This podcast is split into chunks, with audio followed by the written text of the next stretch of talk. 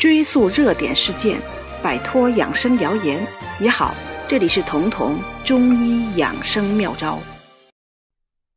中医和西医是两种完全不同的医学。中医理论有气血津液这四种元素，而在西医里，除了气，其他都可以找到对等的，唯独气是中医独有的。西医没有气的概念，也从来不承认气的概念，因为气不像红细胞、血红蛋白可以通过仪器检测出来，但是检测不出来不意味着不存在，很可能是因为这些仪器着眼在结构，而气是能量。对能量的检测既不是现在科学仪器所长，也不是西医这门医学的着眼点。多年前，我跟老师到北京协和医院去会诊一个病人。这个病人是脑出血手术之后始终昏迷不醒。医生看了病人之后，告诉家属，他的气血衰竭了，救治可能很难。陪同会诊的那个管肠医生指着刚拿到的化验指标说：“可是他的血红素、红细胞都是正常的，怎么就衰竭了？”但是这个病人就在老师会诊的第二天去世了。为什么不贫血，血红蛋白又正常，人最后会死于气血衰竭？老师的解释是，他的血是死血。死血和活血的区别就是死人和活人的区别，他们在结构上没有什么不同。死血的红细胞数目也可以达标，死人的躯体也可以完全健全。但是这种红细胞和这种身体缺少一个特别关键的东西，这就是能量，就是中医说的气。有个中医学院毕业的毕业生分配到了西医医院的五官科，在那儿他每天要收治扁桃体发炎、扁桃体化脓的这种病人，而且很多人都是老病号，每隔一段时间就会犯。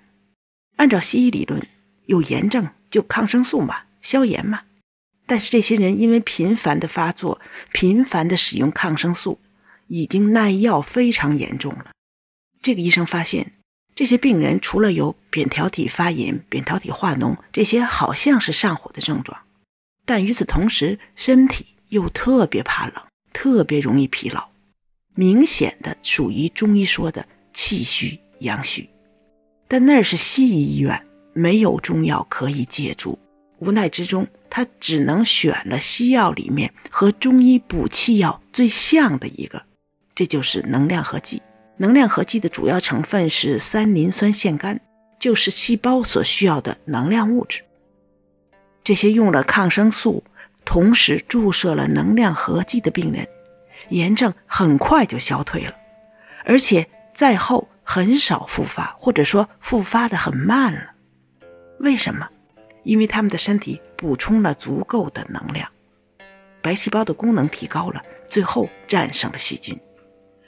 如果这个医生不是中医，可能想不到在消炎的同时用到能量合剂，因为西医治疗炎症的诊疗规范中没有补充能量这一项。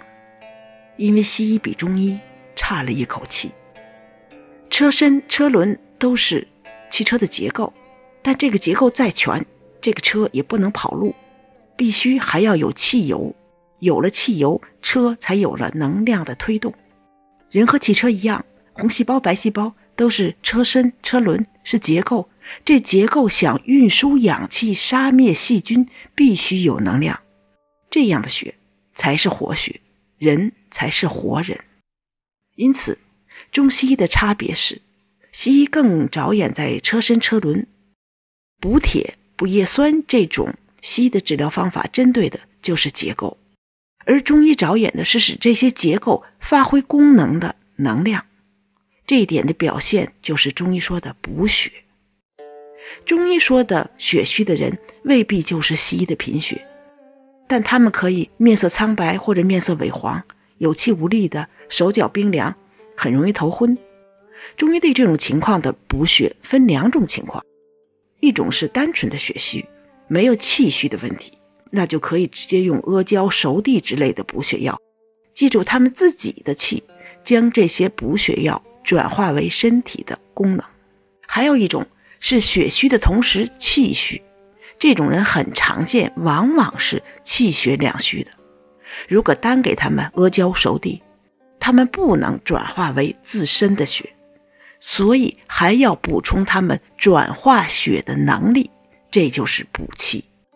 明代的名医张景岳有个名方叫两仪膏，就是为此做了示范。两仪膏里面只有两味药，一个是熟地，一个是人参。前者补血，后者补气。所谓两仪，就是阴阳，气属于阳，阴属于血，通过补气养血，达到阴阳平衡的目的。后世的，也就是我们现在临床上能够买到的，像真奇扶正颗粒啊、复方阿胶浆啊，都是秉承了两仪膏的方义制作。通过补气，增加身体生血的能力，化死血为活血，替那些虚弱体质的人补上他们缺的那口气。